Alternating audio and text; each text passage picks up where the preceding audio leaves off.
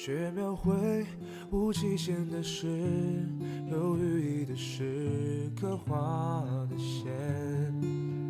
乔木落叶，告诉我时间变迁。你仍旧依靠石头看岁岁年年，惊觉两鬓霜白，长叹一声哀怨，也不过匆匆弹指间。Hello，亲爱的听众朋友们，大家晚上好。This is FM 95.2 English Bridge. I'm Mango. 欢迎收听今天的节目，我是主播王喜。成雪，美梦境你不在眼前。我想给你一颗我的眼，倒映着曾拾起的缘。若皆是一场镜花水月，也不想忘记你的脸。Do you know why others reject you? And do you afraid to be rejected?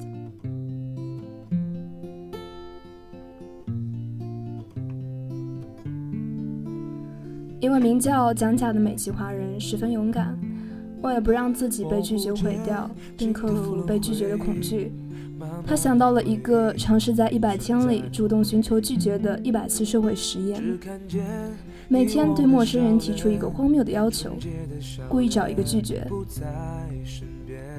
比如跟陌生人借钱，吃完汉堡要求再免费续一个。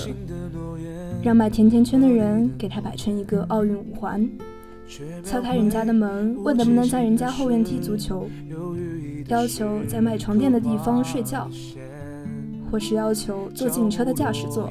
告诉我时间变迁，你仍旧依靠石头看岁岁年年，惊觉两鬓霜白，长叹一声哀怨，也不过匆匆弹指间。He says, I search online, how do I overcome the fear of rejection?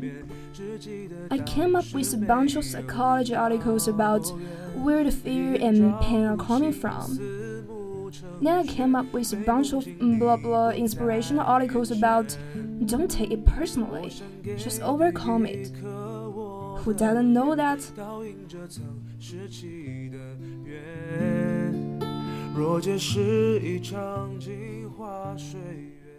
But why was I still so scared? Then I found this website by luck. It's called rejectiontherapy.com.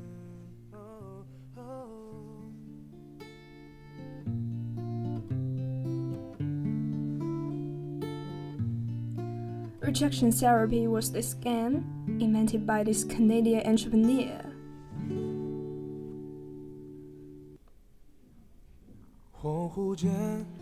His name is Jason Comely, and basically the idea is for 30 days. You go out and look for rejection, and every day get rejected at something, and then by the end, you densitize yourself from the pain, and I love that idea.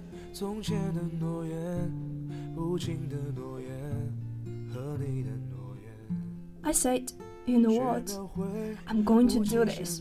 And I'll feel myself getting rejected 100 days. And I came up with my own rejection ideas and I made a video blog out of it.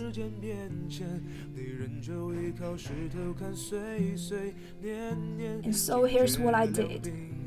This is what the blog looked like. Day 1 Borrow $100 from a stranger. So, this is where I went to where I was working. I came downstairs and I saw this big guy sitting behind a desk. He looked like a security guard, so I just approached him.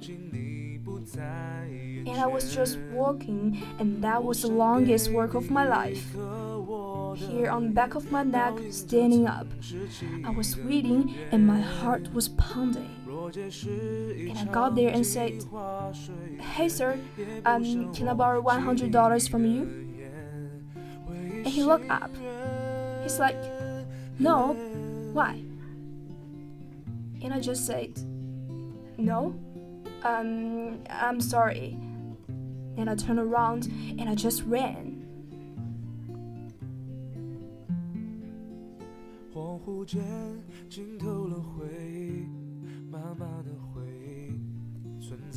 I feel so embarrassed because I feel myself. So that night I was watching myself getting rejected. I just saw how scared I was. I looked like this kid in the Sixth Sense. I saw dead people. But then I saw this guy again. You know, he wasn't that menacing. He was a chubby, lovable guy. and He even asked me, why? In fact, he invited me to explain myself. And I could say many things. I could explain, I could negotiate it. However, I didn't do any of that. All I did was wrong. I felt, wow, this is like a microcosm of my life. Every time I feel the slightest rejection, I would just run as fast as I could. And you know what? The next day, no matter what happens, I am not going to run. I will stay engaged. 若这是一场镜花水月，也不想忘记你的眼，唯心愿。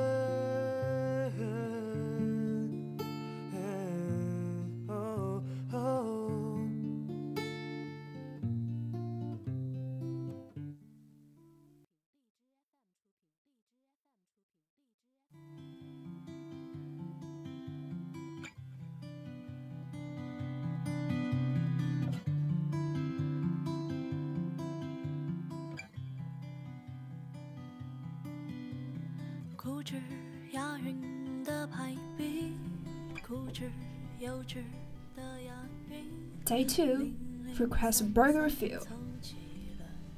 It's when I went to a burger joint, I finished lunch, and I went to the cashier and I said, Hi, can I get a burger refill? He was all confused, like, What's a burger refill? I said, Well, it's just like a drink refill, but with a burger. And he said, Sorry, we don't do burger refill, man. So this is where rejection happened, and I could have run. But I stayed. I said, Well, I love your burgers, I love your joints. And if you guys do burger refill, I will love you guys more. And he said, Oh, well, okay, I'll tell my manager about it and maybe we'll do it, but sorry, we can't do this today. Then I left. And by the way, I don't think they've ever done burger review.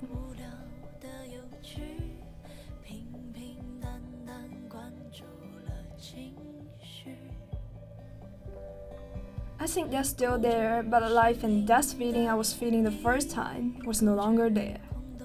Just because I stayed engaged because I didn't run. I said, Wow, great. I'm already learning things. Great.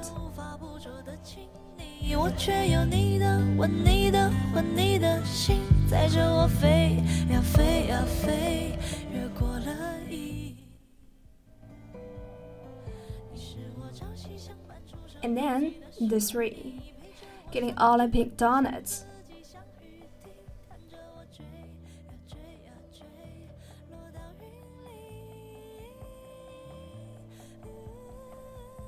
This is where my life was turned upside down. I went to a Krispy Kreme. It's a donut shop in Maine in the southeastern part of the United States. I'm sure they have some here too. And I went in, I said, Can you make me donuts that look like Olympic symbols? Basically, you interlink five donuts together. I mean, there's no way they could say yes, right? However, the donut maker took me so seriously. She pulled out paper, started jotting down the colors and the rings, and it's like, how can I make this? And then, 15 minutes later, she came up with a box that looked like Olympic rings, and I was so touched. I just couldn't believe it. and that video got over 5 million views on YouTube. World couldn't believe that either.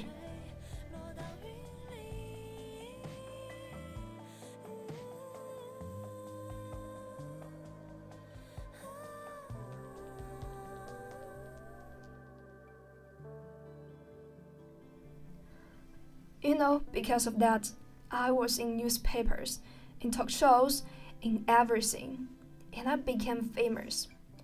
A lot of people started writing emails to me and saying, What you're doing is awesome.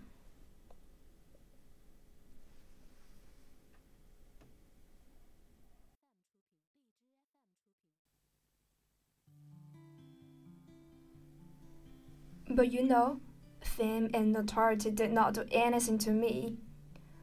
What I really wanted to do was learn and to change myself.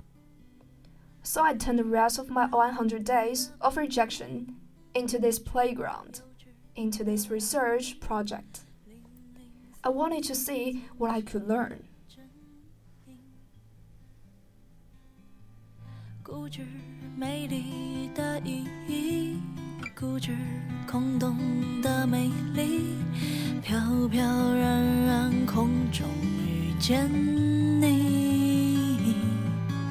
你是我未曾拥有、无法捕捉的亲昵，我却有你的吻、你的魂、你的心，载着我飞。那么，这个实验的结果是什么呢？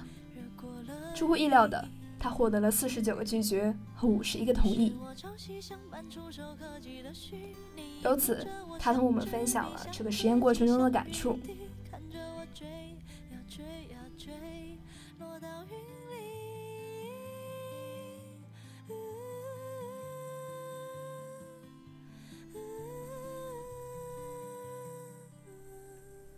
Number one, reflect on rejection. Rejection has two sides.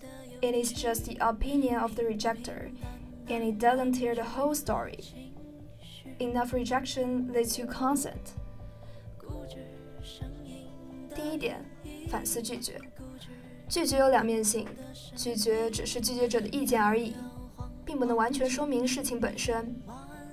足够多的拒绝，也许会带来同意。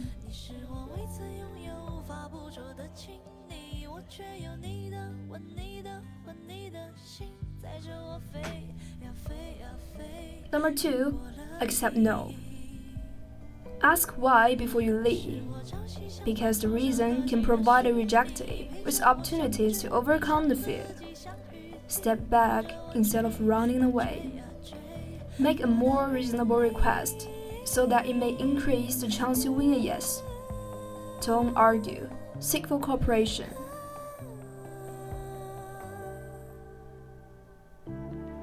Third, 接受 no。说再见之前，问问为什么，理由会给被拒绝者提供克服这个问题的机会。不要逃跑，而是退一步，提出一个比原来较合理的要求，从而加大得到 yes 的几率。不要争辩，而是寻求合作。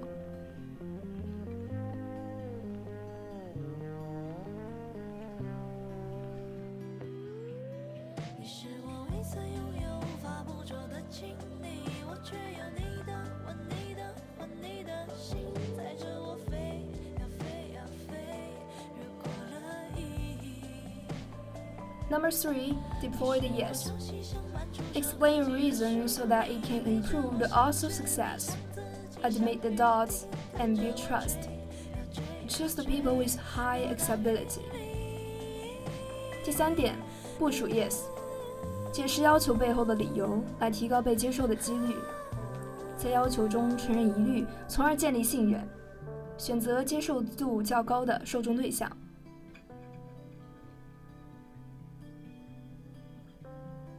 Number four, say no.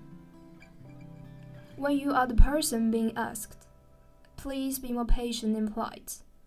Reject directly or give other options. 第四点，给出 no。如果你是那个被提要求的人，请对提出要求者耐心且礼貌。直接的拒绝或是给出其他选项。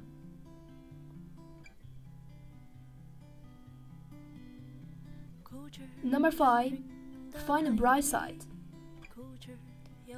Rejection may be the impetus to kindle one's longing. Rejection can help to improve ideas and products. And when you are dominated by some other ideas, rejection becomes a good thing.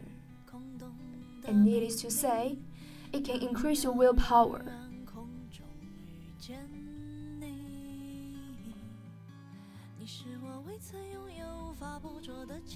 第五点，发现好的一面。拒绝可能成为一种燃烧个人渴望的动力。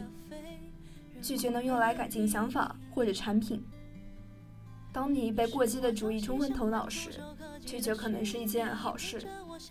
当然了，它也能磨练你的意志。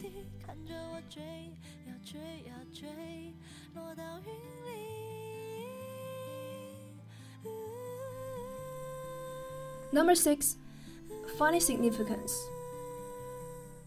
Through rejection, you feel understood and appreciated. Besides, rejection can be used to measure one's determination and belief. 第六点，发现意义。我们通过拒绝来得到与他人的共鸣和理解。拒绝可以用来衡量一个人的决心和信仰。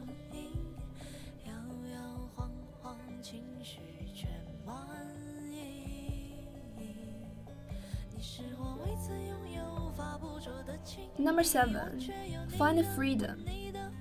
Due to the fear to be rejected, we have deprived ourselves of the freedom to make a request. Sometimes, as long as you take the first step, amazing things will happen. 第七点，找到自由。由于害怕被拒绝、被评断，我们剥夺了自己提出要求的自由。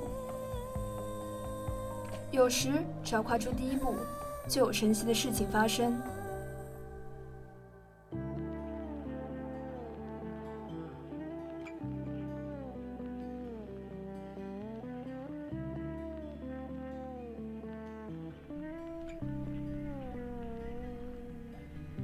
高兴的是，蒋甲先生通过这个实验，逐渐化解了拒绝带来的痛苦和羞耻。从最初的害怕被拒绝，到后来拥抱拒绝。直到最后，从被拒绝中获得深刻的人生感悟。And we don't have to be those people to learn about rejection. In my case, rejection was my curse, was my boogeyman. It has bothered me my whole life because I was running away from it. Then I started embracing it. I turned that into the biggest gift in my life. I started teaching people how to turn rejections into opportunities. I use my blog, I use my talk, I use the book I just published, and I'm even building technology to help people overcome their fear of rejection. 他说道：“要了解拒绝，我们不需要成为这些人。以我为例，拒绝曾是我的诅咒，曾是我的噩梦。它困扰了我一生，因为我曾经不敢面对它。然后我开始拥抱它，把它转变为我人生中最大的礼物。”我开始教别人如何把拒绝变成机会，用我的博客、我的演讲，用我刚刚出版的书。我还发展科技来帮助人们克服被拒绝的恐惧。When you get rejected in life, when you are facing the next obstacle or next failure, consider the possibilities. Don't run. If you just embrace them, they might become your gifts as well. 当你在人生中遭到拒绝，当你面对下一个障碍或下一次失败，想想以下这种可能：不要逃跑。如果你拥抱他们，他们也可能成为你的礼物。或许下一次，我们也能试着像他一样勇敢呢。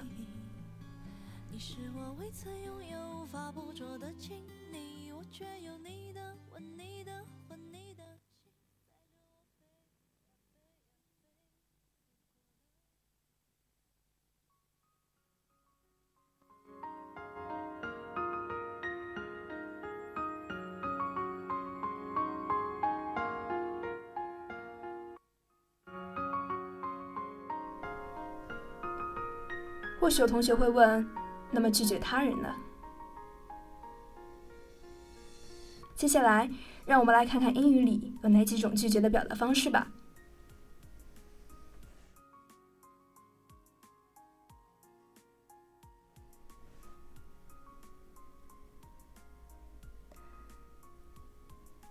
最简单的莫过于 wrong，错；lies，骗人；宝，胡扯 Palony，胡说；horse feathers，瞎说。有人问，那有没有更狠一点的拒绝方式呢？Dream on，做梦去吧。You wish。想得美！Like hell，打死也不。When pigs fly，怎么可能 ？Not a chance，休想。Save your breath，省省吧。In a pig's eye，才不呢。Only in your dreams，做梦吧你。Over my body，除非你从我的尸体上压过去。Not in a million years，再等一百万年吧。You couldn't pay me to do it，给我钱我也不干。 You're lying through your teeth，你简直就是睁着眼说瞎话。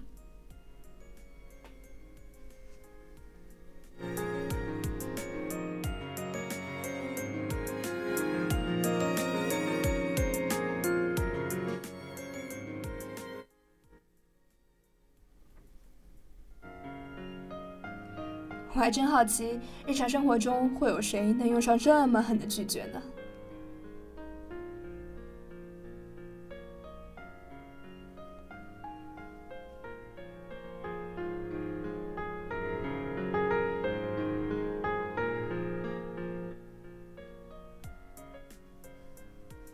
最后送给大家一句话：I hope we can all be as brave as each other.